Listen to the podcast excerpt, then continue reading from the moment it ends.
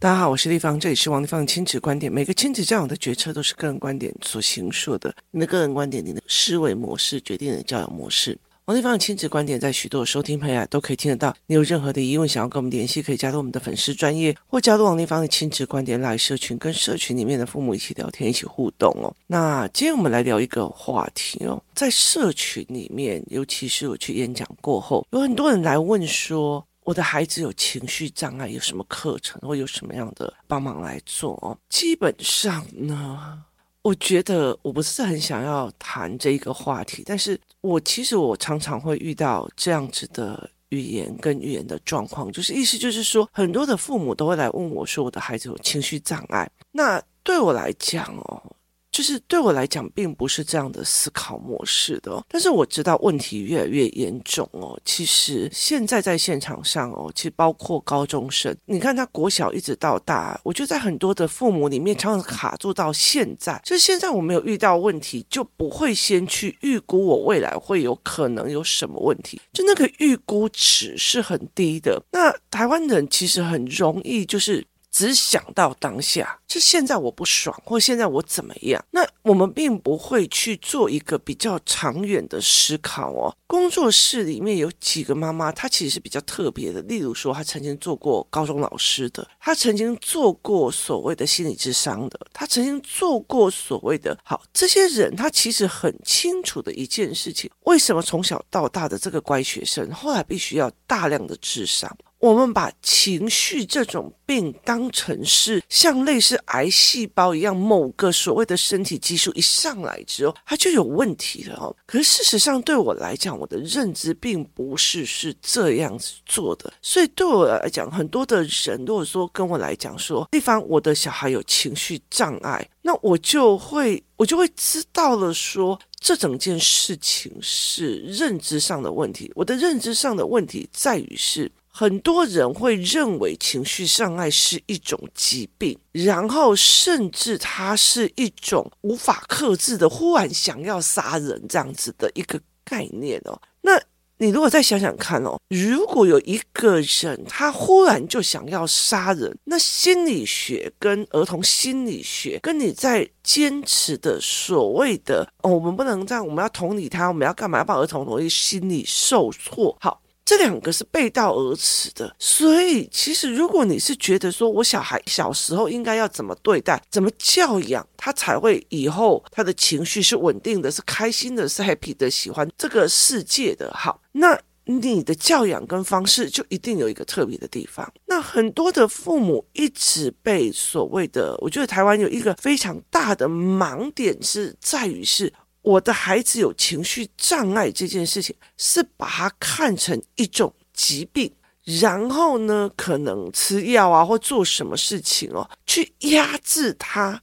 但是那个药其实不是治疗，就是它不可逆。哦，我最近有一个好朋友，那他们家一直在做一件什么事情？一直在想要让妈妈的所谓的失智变得比较慢一点，或者是不要失智，所以他就是用了一个方法，就是一直逼这个妈妈做事、想事情。如果很多事情想不起来，就会骂他这样。那对我来讲，我就会跟他讲说，其实他已经年纪这么大了，他的老化已经不可避免了哦。那你要去做这件事情，虽然有可能减缓，但是不可能这么的，就是你你在跟这个整个运作是背道而驰的。所以对我来讲，我觉得有时候在台湾把孩子的情绪障碍当成一种疾病，就是你好像得了。COVID-19 这样子，就是他得的病了，然后我要把他治疗好，可能这就像一个感冒一样就过了。可是这个不是一个心理学跟认知学的所谓的逻辑哦。在我做社会学科的过程里面，我一直会很清楚一件事情，就是说你们不能去。把很多事情的原则、原理跟逻辑弄掉，所以现在有很多的人说啊，那个泰国学校都怎样怎样。我说，那你知道原则跟背后的逻辑吗？或者是他们来问了很多事情，说那为什么像我之前在讲泰国房地产的事情的时候，为什么外国人不可以买 house，只能买公寓？好，它后面一个有一个土地的逻辑。土地的逻辑的后面是有一个战争跟所谓的国土保持的逻辑，好，这个逻辑是一个个推演下来的。好，那我们今天来讲说，例如有的妈妈来跟我讲说，丽芳，我的孩子有情绪障碍，他在跟我讲的好像是我的小孩有一个疾病，他叫做感冒，他以为吃了药这个感冒就会好，或者是做了某个课程，例如说忍耐的课程，这个小孩就会好。可是对我来讲不是的，就是这个不是的哦，他不是的原因，所以就会常常会让我觉得说。当这个妈妈来问我这个问题的时候，她如果来跟我讲说我的小孩有情绪障碍，那我就会想，你对情绪障碍跟对孩子的情绪问题的时候，你是如何认知的？就是你是如何去认知这个情绪障碍的哦？以我自己来讲，我觉得有情绪是很正常的。有情绪是很正常的，然后他有情绪也是是保护自己的。今天如果有一个人要对我产生一种攻击，我必须要有情绪，甚至我要肾上腺素，然后去反击。这才是我生命存下去的一个非常重要的一个能量。可是我觉得，在现在的很多父母里面，他一直压抑的孩子的情绪，把情绪变成了一种这是坏的。你怎么可以生气呢？你怎么可以怎样？所以，例如说，今天如果有人攻击我，我生气起来的反击他，我还要陷入了我的心理学的自责，说我怎么会忍不住呢？我为什么会忍不住呢？我怎么样？就如果我的身心状况是这个样子，对，我短期的短期，下一次我觉得有人快要攻击我，我或许可以忍耐下来。好，那忍耐下来是好事吗？我或许又不能忍耐下来，但是我又开始检讨自己，这是好事吗？这不是好事。我觉得这不是一件好事哦，所以在这整个思维逻辑是，我们怎么去看情绪这件事情，它是好的还是坏的？它是怎么样的逻辑思维哦？在我为什么会讲这一个很重要的一个概念，就是情绪的概念的时候，很多的人因为觉得情绪障碍是一种病，所以他会希望小孩忍下来，不要生气。然后他会认为小孩就是就是安静下来这件事情是很重要的，可是对我来讲并不是，对我来讲并不是哦。好，光这一个月，就是光这一个月哦，我所处理的情绪问题，因为就是学习动机营的有一群小孩，他原本其实已经在工作室的围棋班很久。我们其实常常会见面，但是问题是，他们就是可能不好意思来打扰我。这群爸爸妈妈真的蛮厉害，就是他们不好意思来打扰我，然后后来他们就是一直上家课，不管是父母班、活动带领员，就只要我有课，他们这一群就上。然后呢，后来因为他们是优先让他们这一群小孩可以先去上学习动机。那学习动机营的时候，原本就这群人我看过，这小孩我也看过，我知道大概名字。然后，但是问题是在于，是我们平常并不是很熟。他常常看到一群人就围着我在聊天，或者围着我在问问题。那他们就会觉得妈妈赶快走了，赶快走了哦。他就会一直在说这件事情。后来他们在整个营队的过程发现，哦，这个这个老师很特别，就是地方也很特别，地方也很奇怪这样。所以接下来换他们会去跟妈妈讲说：“妈妈的地方也在上课，你赶快进去。我现在不能进去，你赶快进去，你赶快去听。”他们会非常非常的在意他妈妈没有学到。好，重点来了哦。这一群小孩，因为平常并不是跟我们思考班或者怎么玩在一起的，他们进入了这边，而且因为他们是营队认识的，所以他们有基础上认知。可是他们平常还是没有办法跟很多人相处。有几个其实在学校是有很大的状况的哦。可是我好欣赏这种孩子，因为他们很积极，然后很有冲劲，他们会很会生气，甚至会冲撞打人。他们在很多的领域里面是有学习障碍的。那我觉得有趣的一个点是在于是，我在他们跟他们玩的过程里面，我清楚的知道，哦，这两个孩子，光我这一个月我处理的是，哦，原来这个孩子不知道什么叫做难免的。我出去玩，难免会跟人家有冲突，人跟人在一起相处，难免会有意见不合的时候。所以他们会觉得他就是在针对我，他为什么要反对我？他为什么不听我的？他为什么不听我的？哈，他原来不知道什么叫做协商，他也不知道什么叫做退一步进一步，甚至他不知道什么叫做配合。好，所以光难免的。这一件事情，我就做了一个教案，我就说这是一个教案，然后让他说哦，对，我怎么没有想过？我就说，如果一个很厉害、很厉害的人，他开始学中文字，他会不会写错字？一定会的，难免的。就算一个书法家，他很厉害的会写书法，偶尔他也会有一个字歪掉了，也是难免的。好，当他可以理解原来很多事情，你用这个难免的角度进去看的时候，你就可以理解一件事情，这事情难免的，我为什么要为这件事情生气呢？好，所以他就会觉得啊，还是难免的，在工作室里面。你你觉得那些不会吵架，像例如说我儿子跟他身边那几个思考班的朋友，他们比较不会吵架，也比较不会打架，然后甚至他们玩在一起都玩很久。好，为什么他们不会吵架打架？是因为他们。就算不小心碰到干嘛？哎，对不起哦，哦，难免的，没关系啦。好，就是他们就很 easy 的，因为他们大量在游戏团体里面知道不小心冲撞是难免的。我们三对三打篮球冲到到了，难免的，球不小心打到人了，难免的。好，说一句道歉就好了，而不是你明明就是这样，你明明看到我在那里，你为什么把球丢过来？你就是故意的。好，那个。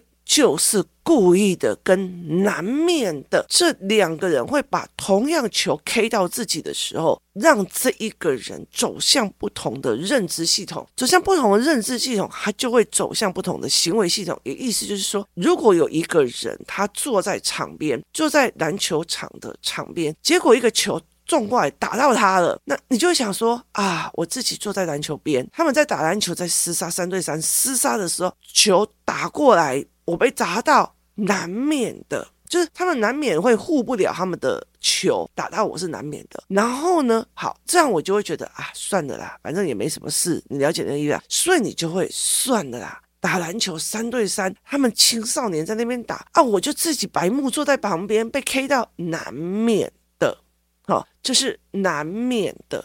可是。当你自己在那边做的时候，后来有人就是 K 到球了，拜托好吗？你是不会看到一个人在那里吗？你是不会看到，你就是故意的，你就是看到我在那里，你还故意把球弄到我这里，你们这群学生就是故意的，就会变成不一样的思维。你告诉我是后面那个人有情绪障碍吗？是前面那个人比较会忍耐吗？被球打到都算了，不是，是因为认知的不同。那难免的这件事情怎么教？他是要有一个教案的，甚至他必须要各个方面去看不同的难免的。你要看，哎呀，人相处会有意见不合，难免的；夫妻在一起会有意见不合，难免的；人跟人在一起会越走越疏远，越来越走不同的方向去走，难免的；人会遇到生生死死。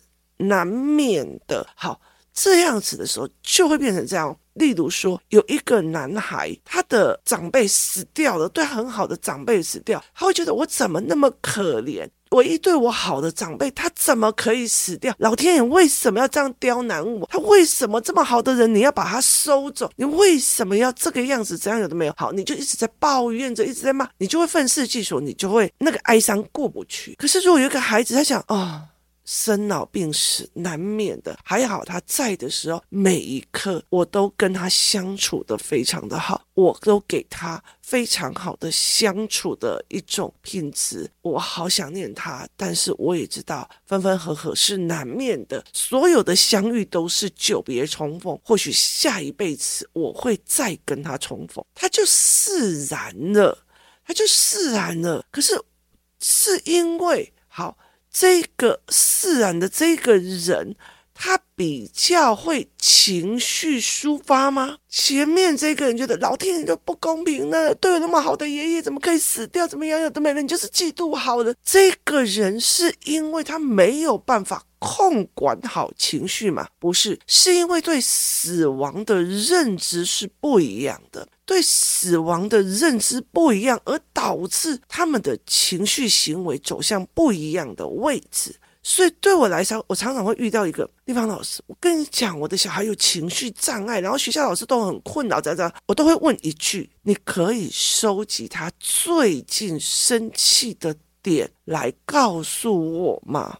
那有些妈妈就啊，哎呦，他就是哦，怎样怎样怎样怎样。好，这剩下就是抱怨。而事实上是，我要了解这个孩子他在面对哪一件事情的时候少了哪一个语言。例如，我面对事情的时候少了难免的，哎呀，就是出去玩，然后大家在就是在赶火车时间，不小心撞到，难免的。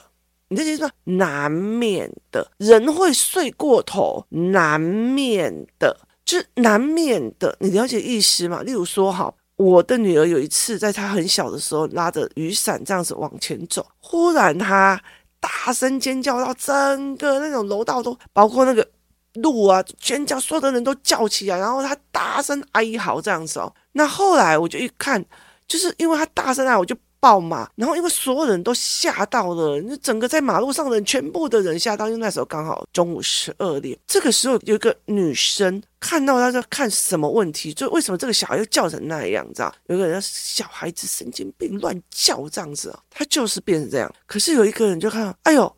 那个那个蟑螂从那个地板上，然后沿着他拉的那个雨伞到他身上啊！如果是我，我也会尖叫的比他更严重。哎，拜托好吗？蟑螂爬到身体上会这样尖叫，难免的。是我，我也有可能。好，当这个东西出来的时候，你就不会再想什么小孩也不管好，在马路上尖叫成这个样子，没水准。这两个并不代表这两个大人的情绪管理不对，而是在于是一个他知道什么叫做难免的，他会去找那个原则原理，所以他并不是这样子，你知道吗？所以在很多的时候，我们就会讲哎，笑脸呀，或者是怎么样。如果我站在他的立场，我有可能也是这个样子。好，那如果我站在他的立场。这一句话有没有在文本里面？有没有在教案里面去让孩子大量的去练习？不管是《傲慢与偏见》呐，任何一个新冠文本，去看站在这里的立场，你会怎么样？你会去怎么思考哦？以在泰国剧来讲，他们很容易做一件事情，是站在这个人的立场，他。应该要做这样的行为没有问题，就是站在我妈妈的立场，她在我要结婚的对象里面对我的对象做一个评比，以让她自己放心。这件事情是一个妈妈难免会焦虑的事情，跟你就是不喜欢的，我所有的男的你就不喜欢了，我跟谁谈恋爱你都有意见了。这是两个不同的思维模组，所以并不是情绪有障碍，而是他的语言结构没有办法让他针对事情做一个思维模组的通透。所以对我来讲，并不是一个情绪障碍。那在我的过程里面，我其实。有一天，有一个爸爸，就是我上个礼拜才接到老师在讲说这个孩子怎样怎样。下个礼拜他就说：“哎，地方老师，那天你在篮球场教我儿子的，他这个礼拜就变得好好哦。”老师还老师还大大的称赞他。那那个过程是很快乐的，可是问题是在于是这一路上哦，包括我在工作室里面有好几个孩子，他们一路上你陪他们，有的真的有的很会抱怨呐，啊，有的很想自杀啦，啊，有的人会杀我啦哦，然后有的人会想要干掉我啦。就是他们这些都认为是情绪障碍的孩子，其实他并不是忽然变好，而是一样一样一样的认知。他遇到这件事情会爆炸，哦，原来他不懂，难免的。他遇到这件事情会炸掉，他会干嘛？他不知道什么叫做顺序，然后他对这一件事情，他会炸掉，会攻击人，因为他不知道人的皮肤里面还有内脏，他以为我打你，你又不会淤青，也没有流血就好了。好，这是完完全全不同的思维，并不是一个疾病叫做情绪障碍。而是这一个孩子，他生气一定有缘由的。可是他如果一直没有处理缘由，只处理情绪，他到最后就会变成了真的只有情绪而不讲缘由了。就是我都爱和你惊，我都爱和你惊，你该惊，我都爱派你该惊。它会形成这个逻辑，是你不要来侵犯我，我让你害怕，你就会 OK 了。这是完全不一样的思维跟逻辑的脉络，所以这才是一个很重要的一个概念哦。我觉得这些小孩对我来讲是一件很好的事情。为什么？因为他们其实脑袋转得非常的快，不合理啊！为什么你这样对我？这样这样这样这样？他们会讲不公平。好，所以会有很多的思考点，他们没有过，他们没有过，所以你必须要一个教案一个教案教。那很多的时候。这样子的孩子搭配的父母也是一直用情绪在教，所以他的情绪会越养越大，或者是越同理越大。他到最后会觉得你不同理我就是你的错，是谁害我情绪变大的？是谁害我怎么样的？我甚至会故意去惹孩子生气，然后骂出来，然后我就跟他硬吹硬挤，硬吹硬挤。然后他后来我就是练他在生气的时候。保持清醒，然后跟我损失一些事情。那后来其实我们就是不打不相识这样子。我昨天还在遇到一个妈妈，她在课程上说，我儿子以前只要迟到他就生气，而且对我发飙。然后现在他竟然有一天早上他生气了，然后他竟然跟我说，他就一直很生气，在那边跳啊跳啊跳啊跳啊跳，然后他就转过来跟妈妈讲，我知道不是你的错，但是我还是很生气，先让我处理一下。我就知道就是说我自己就是。控制不好时间这件事情让我生气，情绪障碍还有很多，包括有很多的就比如说难免的，他顺序不会，不知道什么叫可能性，甚至不知道什么叫公平，甚至他是求好心切而情绪，每一样都有不一样的陪伴方法。包括我上次我儿子大生气的时候，他生气的原因是在于是他玩不起，他想要把东西拿出来给人家玩，但是又要指定玩法。然后别人疯疯狂狂的玩的这件事情，他又觉得很伤他，因为你们没有听我的，所以我就在讲说，你东西拿出来要给人家玩，你就要坏掉的准备，你玩不起，你就不要拿出来。好，这是一个概念，然后我就要去做，玩不起、赌不起、输不起的教案给这一个孩子，那他就会开始理解说，这个东西对我很重要，那我就不要拿出去。这个拿出去之后，我不要认为。他就是一定要所有人照着我的方式去玩。你看很多的小小孩把玩具拿出去哦，他是要展示给别人看的哦。那别人要动一下手，他就生气在那边骂。为什么？他要的就是我要展示哦。你如果要玩，你要照我的方式哦，你不能碰我，那是我爸的。所以就是玩不起的概念，逻辑不，你拿出去讲瞎个叫没啥，这些事情是完全不一样的思考模式，所以他们都会有暴怒的原因，而每一次冲突、每一次暴怒、每一次卡点，都是我发现孩子卡点的最佳状况，那我就可以协助他改变认知。人只要一改变认知，他的。东西就是非要的，例如说我在教说哦，这事情难免。那我教完了以后，然后一大堆的累积教材又，因为我跟他们没有任何的像爸爸妈妈就已经很久了，我们的讲话模式已经习惯了，所以没有办法调过来，那所以才会有说啊，那我们以后来做一对一的语言教案。那你去跟他讲哦，所以你这件事情如果是你的话，你觉得很难避免还是很好避免？人跟人之间会不会常常会有冲突，或者是人的一生中总会遇到十几个绿茶婊，人的一生中总会遇到十几个背叛你的人？我觉得这件事情很难避免还是很好避免？就你在用这种角度去跟孩子谈，或者是去用的时候，前提是他前面有在。很中立的角度里面，用教案的过程跟一个很信得过的人，很会带领的人，理解的什么叫做难免的。有一天的时候，他就觉得，哎，难免的啊，怎么会这样？就就就啊，这件事情也是难免的啊，干嘛发那么大的脾气？反正他会去评价别人哦，这才是一个非常重要的逻辑。情绪障碍是什么？它不是一种病，说穿了，或许是我们没有找出他一步一步在每一次的。生气的过程里面，去看他认知卡在了哪里，而我们应该有怎么的协助。今天谢谢大家收听，我们明天见。